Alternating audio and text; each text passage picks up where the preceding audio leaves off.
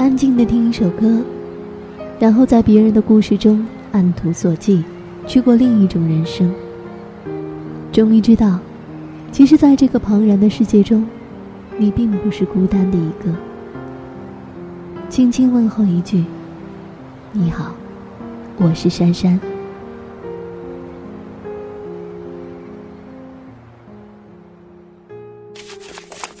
四月十九号，星期二，距离出发十七天。和法航确定了机位，五月六号下午的飞机。出发的日子提前了一天，情绪开始激动了起来，告诉了弟。他看起来颇为高兴。